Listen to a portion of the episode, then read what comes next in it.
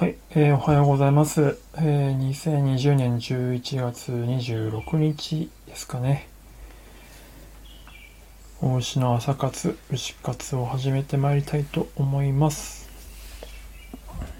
はい、今からシェアをしますので、少々お待ちください。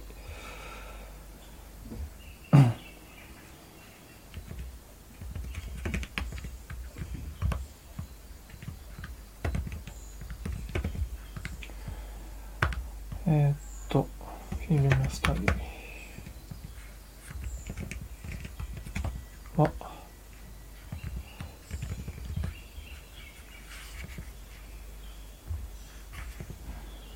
評価。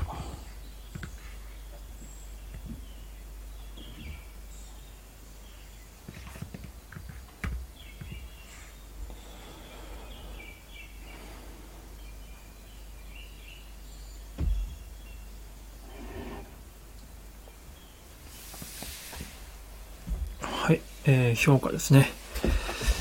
ではやっていきたいと思うんですが、40スタジオの方でもこれからちょっと流していきたいと思います。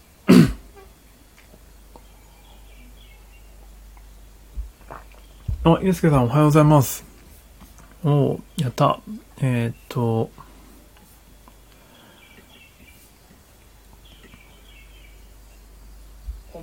間違った。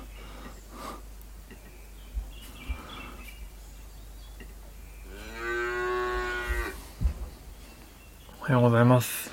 音声間違った。よ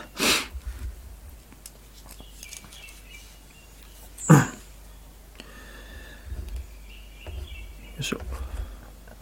前にゆうすけさんのライブ行った時、なんか、音声が途切れ途切れで、なかなか聞こえなくて、オクラタミオとスカパラのすくしくもよりもりが流れてたんですけどね。ありがとうございます。あれを聞きたかったんですけど。よ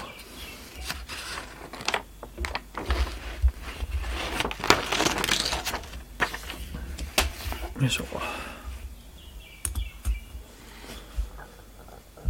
さてさて、じゃあちょっと40スタジオの方でも流していきます。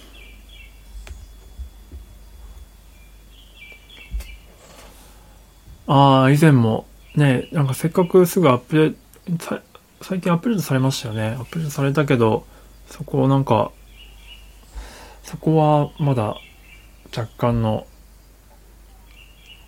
なんか残滓が残ってる感じですね。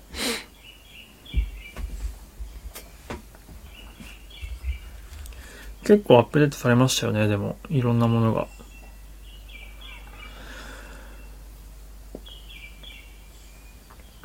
そういえば、ゆうすけさんはスタイフ疲れみたいなの起こしてないんですか？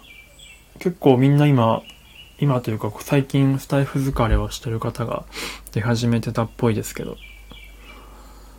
なんか、全然知らなかったけど、なんか、女優さんの本物じゃなかった件みたいな、本物じゃなかった案件みたいなので結構盛り上がってたらしいですね。全くない 素晴らしい。さすが、ぶれないですね。多分スタイフ疲れしちゃう人はなんかあれなんでしょうね。スタイフに何かをこう求めて多少ちょっとなんか、うんと、まあ依存している部分があるからなんでしょうね、きっと。多かれ少なかれ。ああ、やっぱあったんですか。全然知らなくて。もう最近もう、スタンド FM もツイッターのように使ってるんですよね。ツイッターというかもう、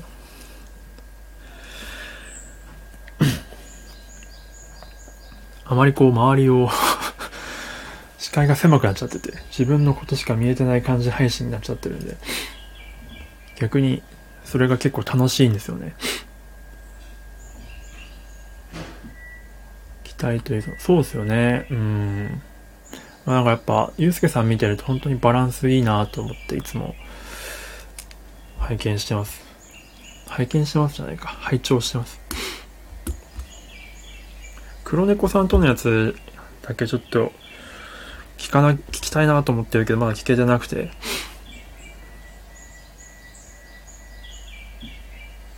あれ、そのうち聞きに行きますね。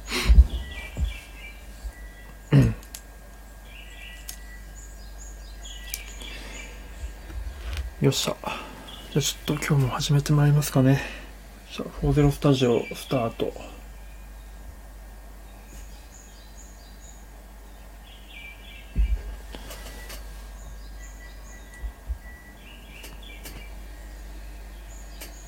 はい。よし、こっちも入りましたね。はい。えー、っと、今日、スタンド FM と同時に、えー、っと、配信をしております。で、えー、今日が8日目ですかね。ホゼロスタジオの方は。えー、おしの朝活になります。朝活ではフィルムスタディって言って、まあ、好きなアニメとか映画のですね、シーンを抜粋して、まあ、お絵かきしながら、まあ、その作品を深掘っていって、まあ、自分が今演出として実際にアニメ作ってるので、そっちの方にこうフィードバックしていくみたいな感じのやつです。で今日は評価っていうアニメをやろうと思います。あ、ゆうすけさん、えっ、ー、と、ありがとう。進行してくださいあ。ありがとうございます。はい。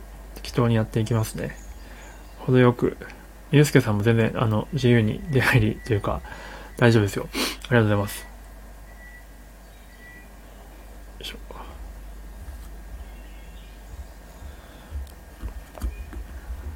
で、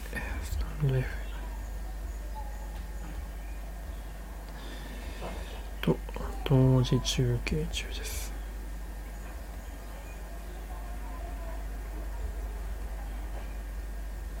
よいしょ。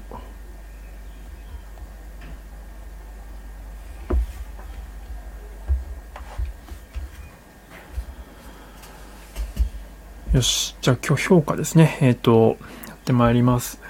評価はですね、京都アニメーションのアニメで、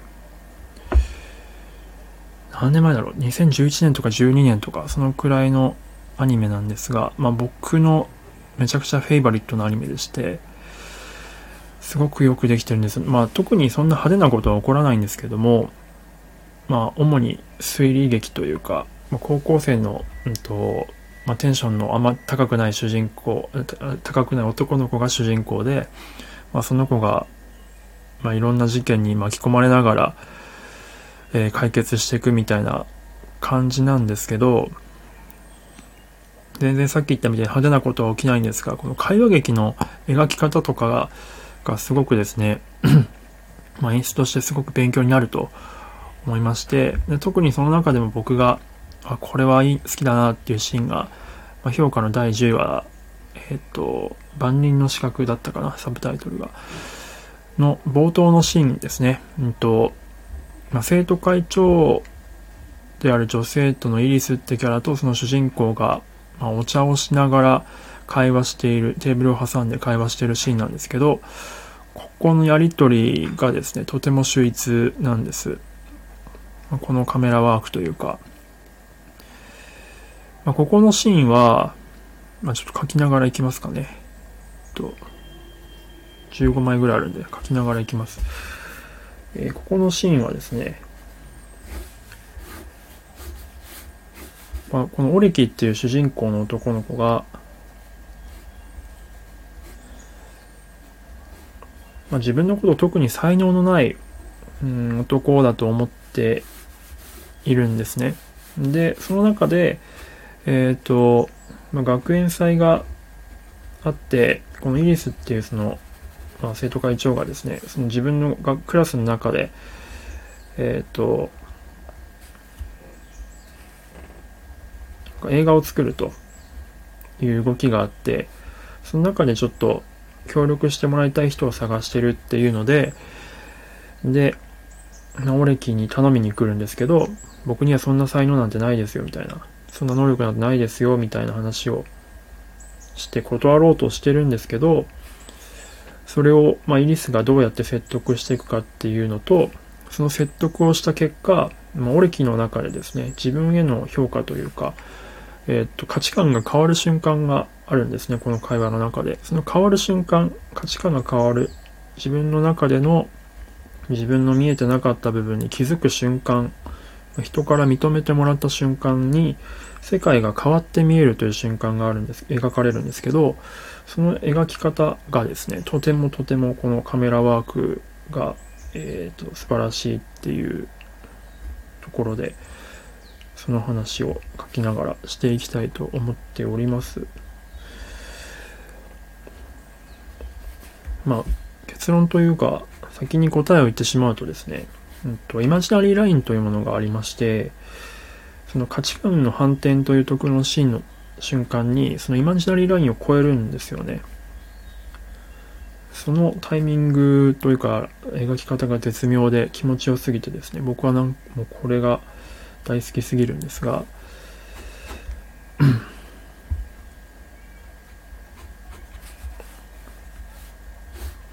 イマジナリーラインというのは、キャラクターの位置関係をですね、えっ、ー、と、見てる人に混乱させないように、えー、ここの、まあ、キャラクターとキャラクターがこう会話し始めると、そのキャラクターとキャラクターの間に一本の線が結ばれてですね、まあ、例えば今、ホテルスタジオの方で見てる方いるかな。と方はですね、こういう感じの、えー、っと、まあ、横一の絵だと、このイリスとオレキの間に、こういう線が引かれるんですよね。一本の線が。で、これを超えないように取っていかないと、キャラクターの位置関係が、えっ、ー、と、見てる人が混乱するんですよ。例えば今だと、このオレキが左側にいて、上手側を見てて、で、えっ、ー、と、どれだっけ、イリスが右側に、上手側にいて、左、下手側を見てるっていう構図なんですけど、この線を越えちゃうと、イリスが今度下手側に、左、画面の左側に行って、オレキが上手側、画面の右側に行っちゃったりとかして、会話してるように見えないくなっちゃうんですよね。キャラがどこにいるかわからないっていうのが出てくるので、そのイマジナリーラインを基本超えないようにして画面を設計するのが、えー、通常なんですけれども、まあ、それを考えながらですね、このフィルムの流れを見ていくと非常に面白いという話ですね。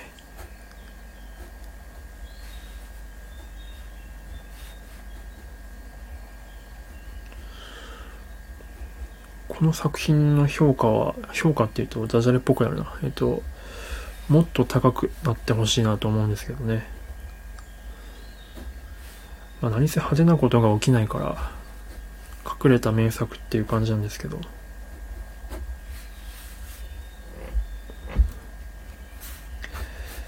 で、あとは、えっと、会話を、主導権をどっちが握ってるかっていうのをキャラクターの大きさで示しているっていう画面の画面を占めているキャラクターの大きさで、お、つかなくなった。占めているっていうのがあってですね。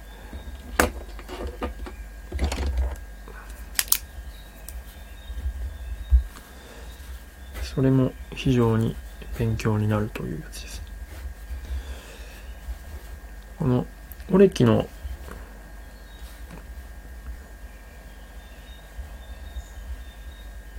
イリスの型を舐めてですね、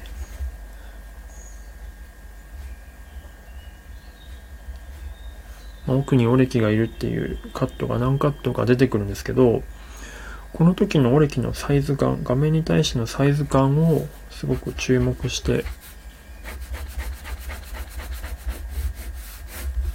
見ていただきたいと思ってまして、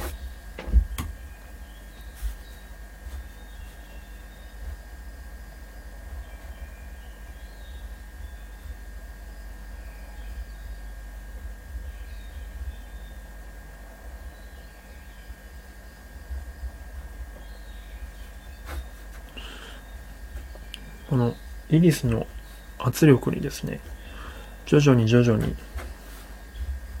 毛をされて、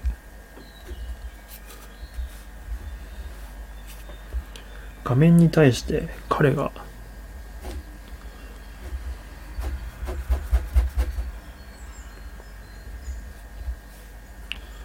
どんどんどんどんちっちゃくなっていくんですよね。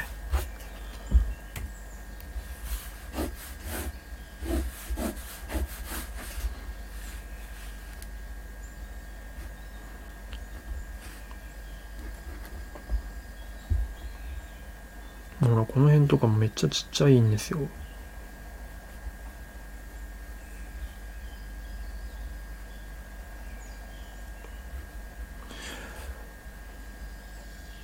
まあ、笑えるシーンといえば笑えるシーンなんですけど、まあでもやっぱこういう、なんて言うんでしょうね、サイレントでもわかるような絵にするっていうのはやっぱ結構僕的には理想なんですよね。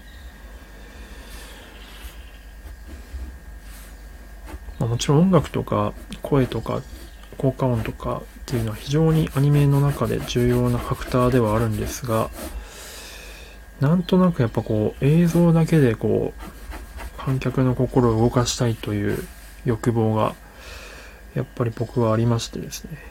だからこういうのに憧れるし、昔のサイレント映画にやっぱ憧れる。陶器前のサイレント映画に憧れるんですよね。だから、まあアニメじゃないですけど、7、8年前ですかね、えっと、アーティストっていう映画がアカデミー取りましたけども、やっぱちょっと感動したんですよね。サイレント映画が。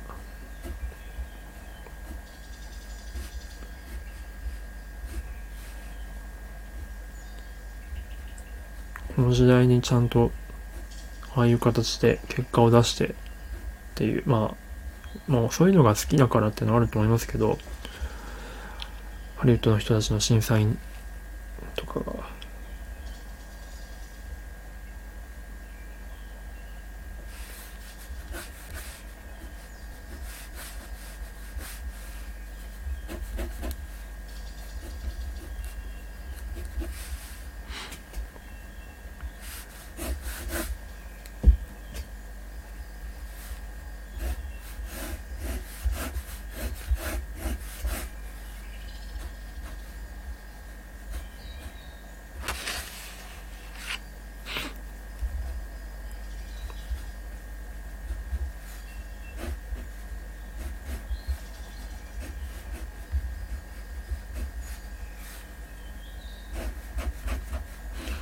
なんかすごい、どんどんどんどん、ちっ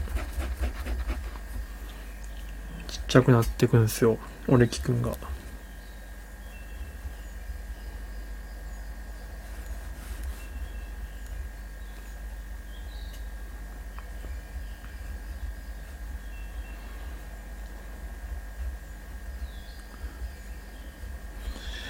まあ、イリスが言ってるのはですね、まあ、君の自己評価低すぎると。で、才能のある者が自己評価が低いっていうのは、罪深いみたいな話をしてるんですよね。で、それにちょっと毛をされて、どんどんどんどん、オレキ君がちっちゃくなってきてると。かなり強引な言い口だなとは思いつつも、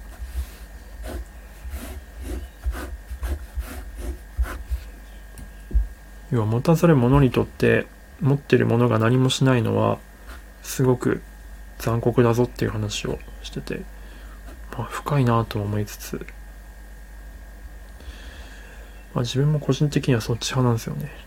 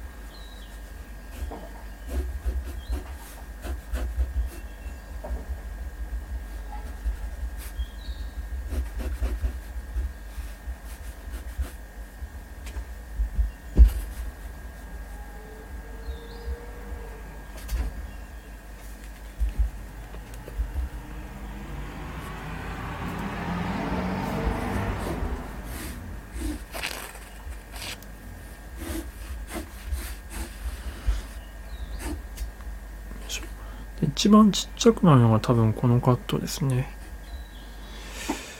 もう、なんか、嘘みたいな大きさになってますね。実際に多分これパース的にはおかしなことになってると思うんですけど、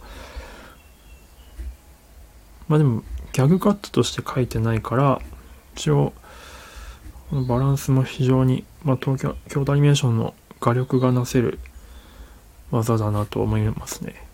普通にやると、なんかギャグっぽくなってしまう。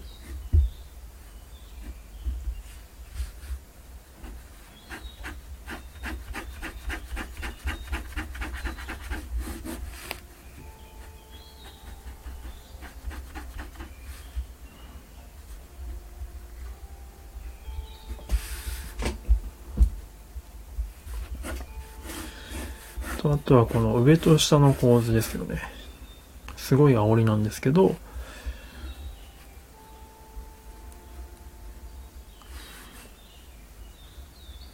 上にイリスがいて、それをまあ見お、下にいるオレキを見下ろす形で配置されてるこの明らかにデザインされた構図。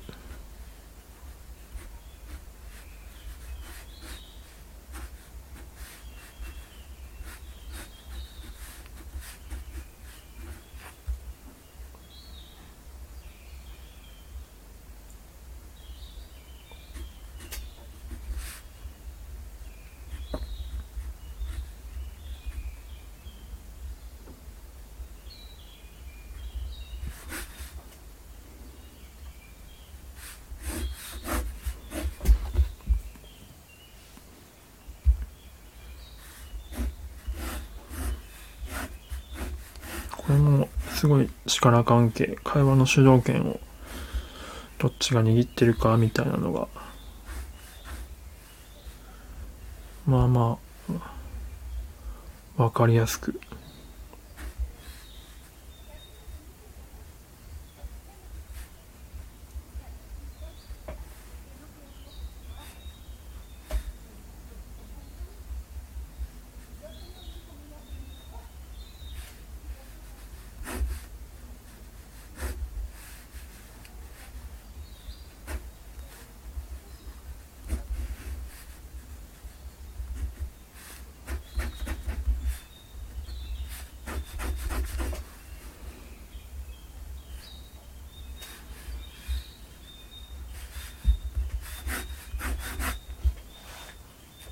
上から下の見下ろす感じですね。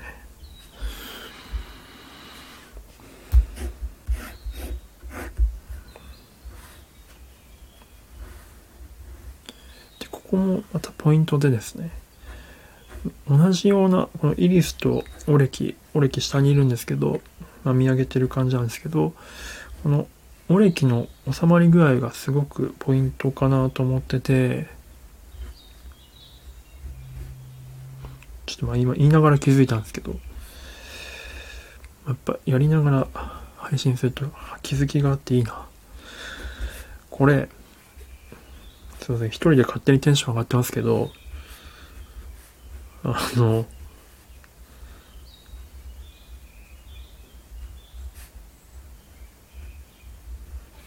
オレキ、顔が、じゃない、口が画面に入ってないんですよ。つまり、何も言えねえ、そのイリスが言ってることに対して、もうグーの音も出ないっていう感じが、この口を映さないことによって、出てる。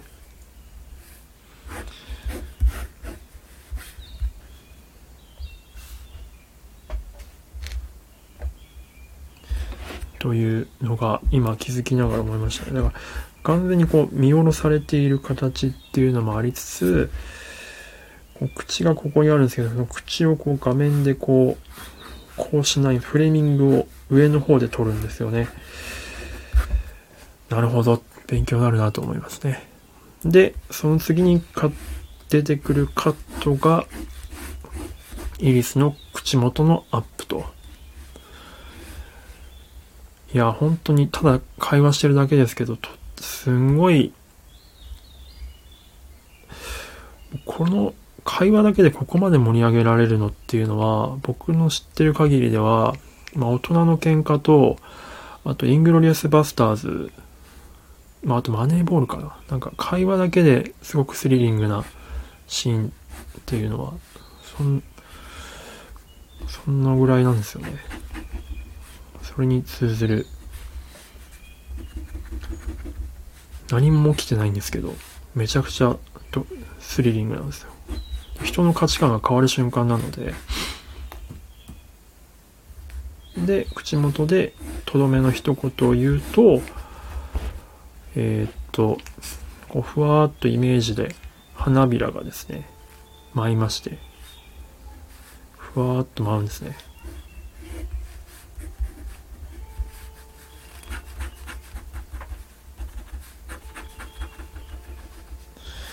イメージカットが入って、そしたらここです。ここなんですよ。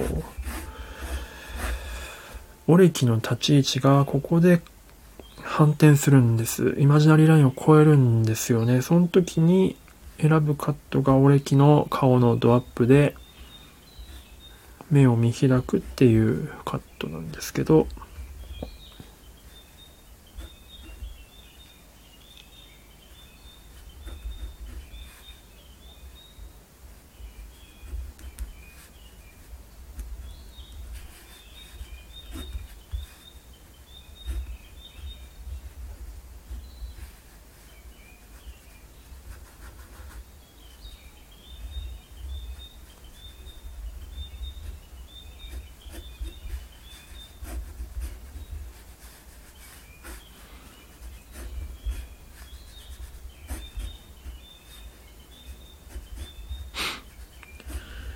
このイマジナリーラインの超える瞬間がですね、やっぱその人の価値観が変わる瞬間と、その要は境界を超えるという意味合いのダブルミーニングになっているので、まあ非常に綺麗な流れというか、技ありという、か、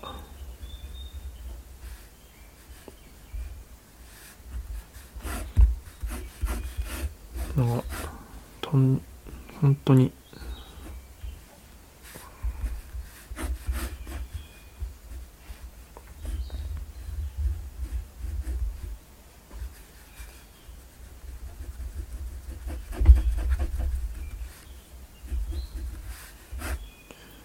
綺麗な流れなんですよね。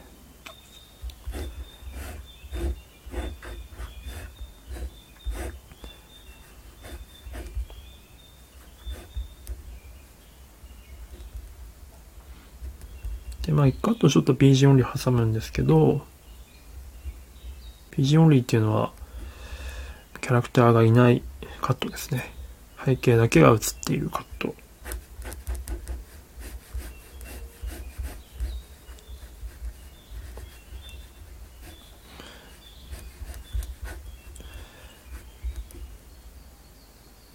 で、それを映すと、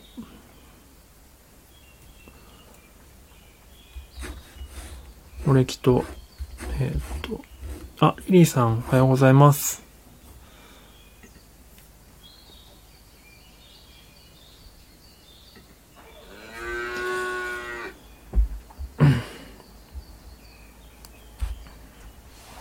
あ、Good morning です。How's it going today, リリーさん ?Long time no see.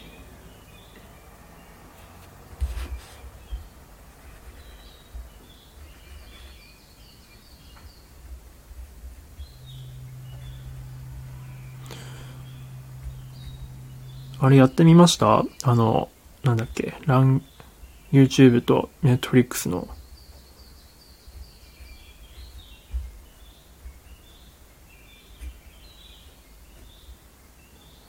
How are, how are you? 出た。バリがあるじゃないですか。あー、池袋 shopping today. Oh, sounds great. Have a great day. いいっすね。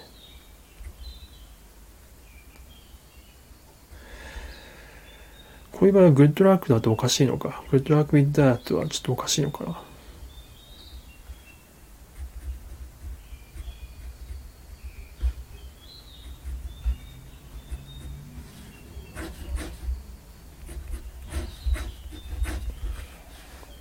よいしょ。で、これで、折り機のサイズが普通に戻ると。あ、調べました。ほうほう。You Google it?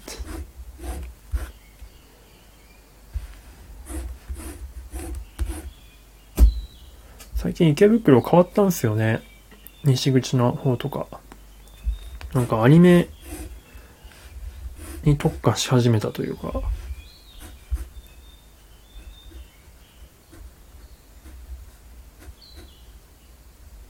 池袋も再開発が進んでるなと。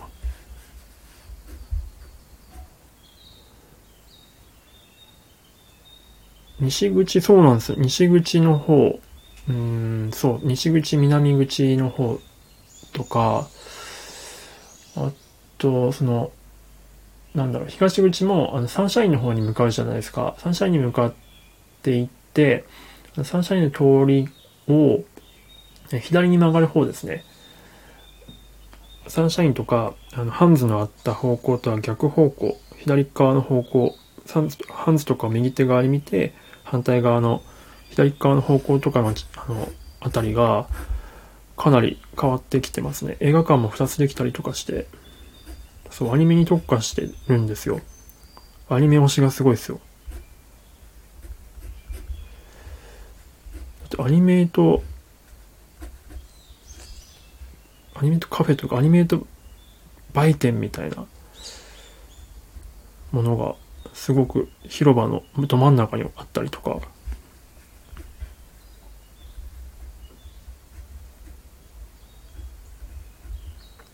ムービー作ってますもんね。なんか池袋の豊島区のアニメ推しのムービー。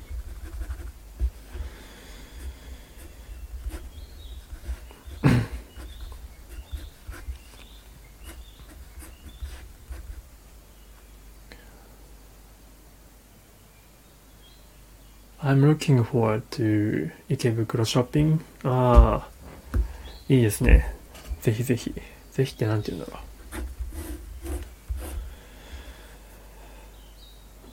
う。I hope you you will have fun. あーなんか多分でできると思いますよ。池袋、なんだ、何かな？何で検索すればいいかな？池袋、なんだろう？わかんないです。すいません。調べときます。多分池袋アニメとかで出てくるんじゃないかな。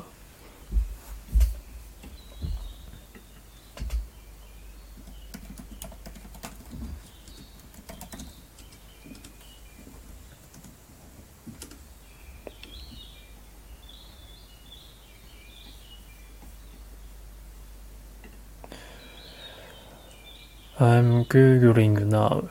あ、池袋ウエストゲートパークがアニメ化されるんだ。へえ。PV。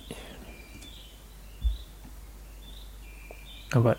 ウエストゲートパークのやつしか出てこないな。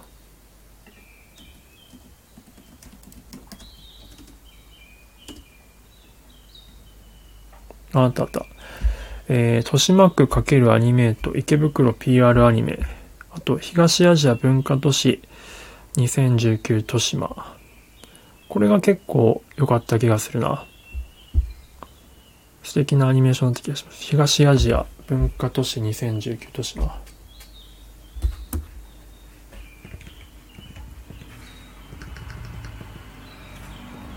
東アジア。まあ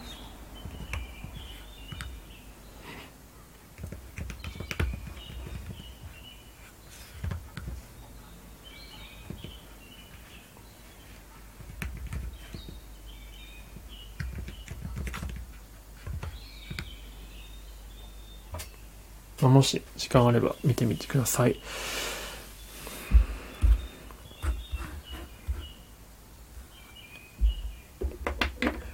はい、という感じですね。ちょっと今一通り絵を描き終えました。えー、っと、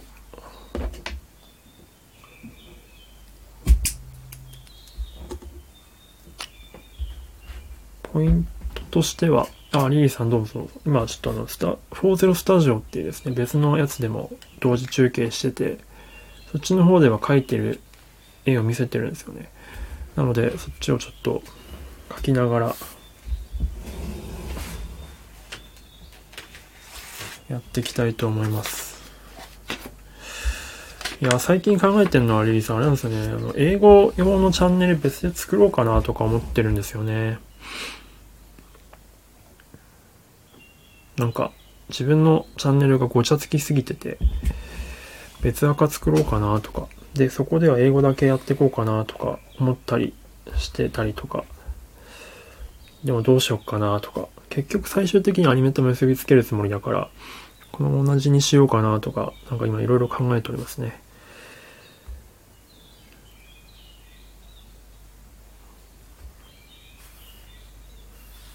で、えー、で、イマジナリーライ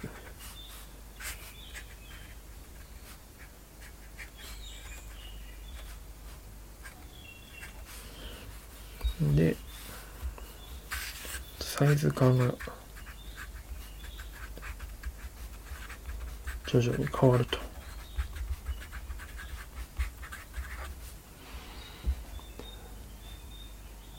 デバイスが2つあるなら、今僕あれですよ。デバイス今何個使ってんだろう。3つ、4つ使ってます。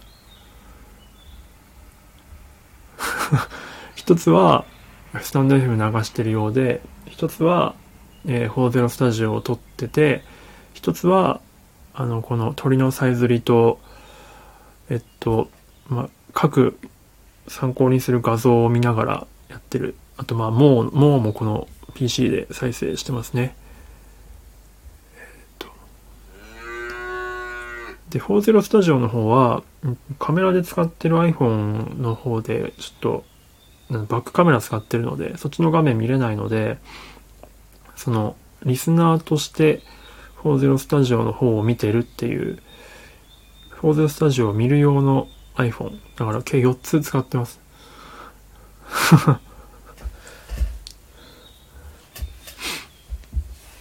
効率が悪いのか悪いのかっていうとあんま良くないと思うんですけど、フォーゼロスタジオがね、アプリじゃないんですよね。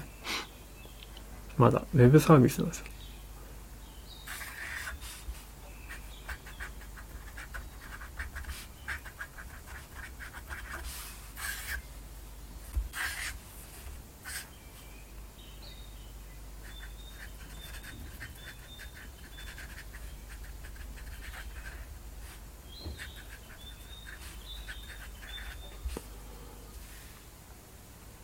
別枠ありかもですね。えー、自分自身もアカウントの、えー、整理ができそう。そうなんですよね。もうサムネがごちゃつきすぎてて、しかも、あの、シャドーイングが100回あるんで、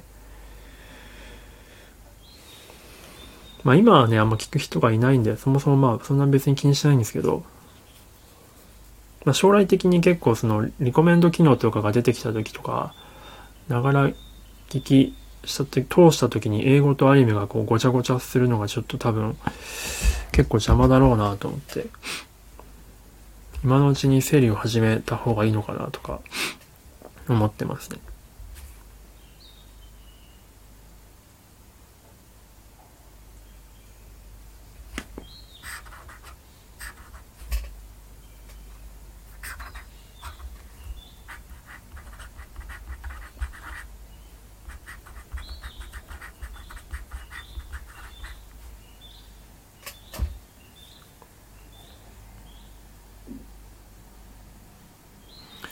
そうなんですよ。整理がね、後から後回しにすると、ナンバリングとかも最初してなかったんですけど、やっとやり始めてて、ナンバリングもね、後からやり始めるとめちゃくちゃ大変。僕、無駄に200、300本近くもう上がっちゃってるんで、もう再アップロードがめちゃくちゃめんどくさいですね。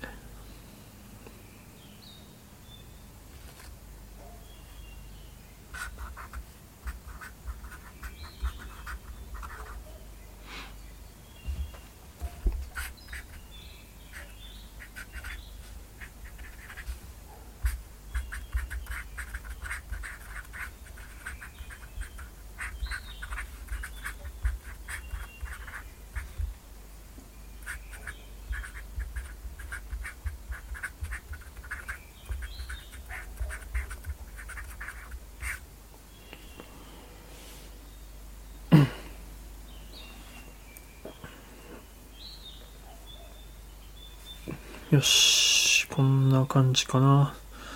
これですね、これと、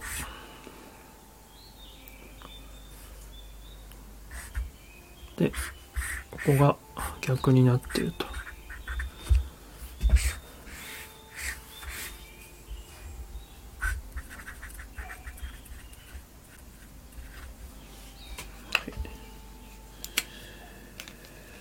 という感じかな。最後にじゃあちょっと映しながらレビューして終わろうかなと思います。よいしょ。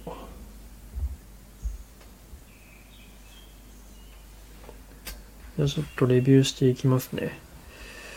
えー、っと、まず1カット目は、こうやって横位置で2人を並べて対等な位置関係に示していて、で、えー、右手側にイリス、左手側にオレキがいるという状態を作って全体を見せてますね。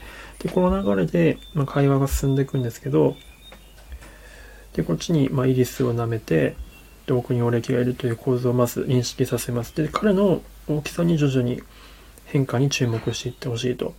で、このイリスがですね、どんどんどんどん、まあ、オレキを言いくるめていくんですけど、その言いくるめられ具合によって徐々にこのオレキが、うんと、画面に対するサイズがちっちゃくなってきて、イリスの画面に対するサイズ感、収まりが、面積が大きくなってくるんです。これが、もうセリフがなくてもですね、圧倒的にこう、イリスがオレキを押している感じ、威圧している感じが伝わってくると、どんどんどんどんちっちゃくなってきますよね。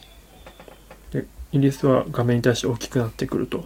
でしかも煽ってるので、煽ってると余計にこう迫力が増すので、そういう効果があります。で、もう最終的にここまでちっちゃくなると。まあ、ここまでちっちゃくなると、もうパーツ感とかちょっとおかしくなっちゃって一瞬長尺で見ると明らかにおかしな絵になってるんですけど、まあ、京都アニメーションの画力があるのでギャグになりきらないというかちゃんとリアルリアリティラインがある程度しっかりした中でこの絵を見せられてるっていうのがありますで、えー、今度極端に煽りまして上からオレキを見下ろす構図になると。ここでも上下関係という感じではっきりとして見せてると。で、これですね。見下ろす。で、オレキは見上げる。で、その一方で、えっと、イリスは口元が映ってるんですけど、オレキは口元が切れているフレーミングになってると。で、これのポイントは、えっと、まあ、オレキがもう言いたくても言い返せない、まあ、口ごもってしまってるっていうことを、フレーミングを切ることによってですね、表現してると。で、口元映ってなかったオレキから、イリスの口元のアップでとどめの一言ですね。で、イメージで花びらが流れて、で、彼の中でのこれまでの自分への評価、評価っていうとちょっとタイトルと混ざってややこしいですけども、えー、評価が変わって価値観が反転します。そしたら場所がさっきまで本当はこっちを向いていたはずの歴が今度こっちを向いてるんですね。これがイマジナリーラインを超えるということなんです。でもこのイマジナリーラインを超えるってのはつまり越境するって意味なんですけど、この越境と彼が今まで見てなかったところの見え、ところに、まあ、価値観に立つという意味で、えっ、ー、と、イマジナリーを超える行為と、うんと、彼のそのフィルムの中での物語の動きが連動してるってところで、このイマジナリーラインを超える効果がめちゃくちゃ出てるという話ですね。で、通常のサイズに戻って、最後は、こっちがオレキで、こっちが、えっ、と、イリスになってて、まあ、逆になってるんですけど、価値観がここから変わった世界になっているというような話でした。はい。えー、まあそんな感じのレビューですね。こんな感じで毎朝勉強していきたいと思っております。ではでは、えー、聞いていただいてありがとうございました。まずは、スタンド FS の皆さん、アカウンで聞いてる人いるかな？お疲れ様でございます。素敵な一日をお過ごしください。では。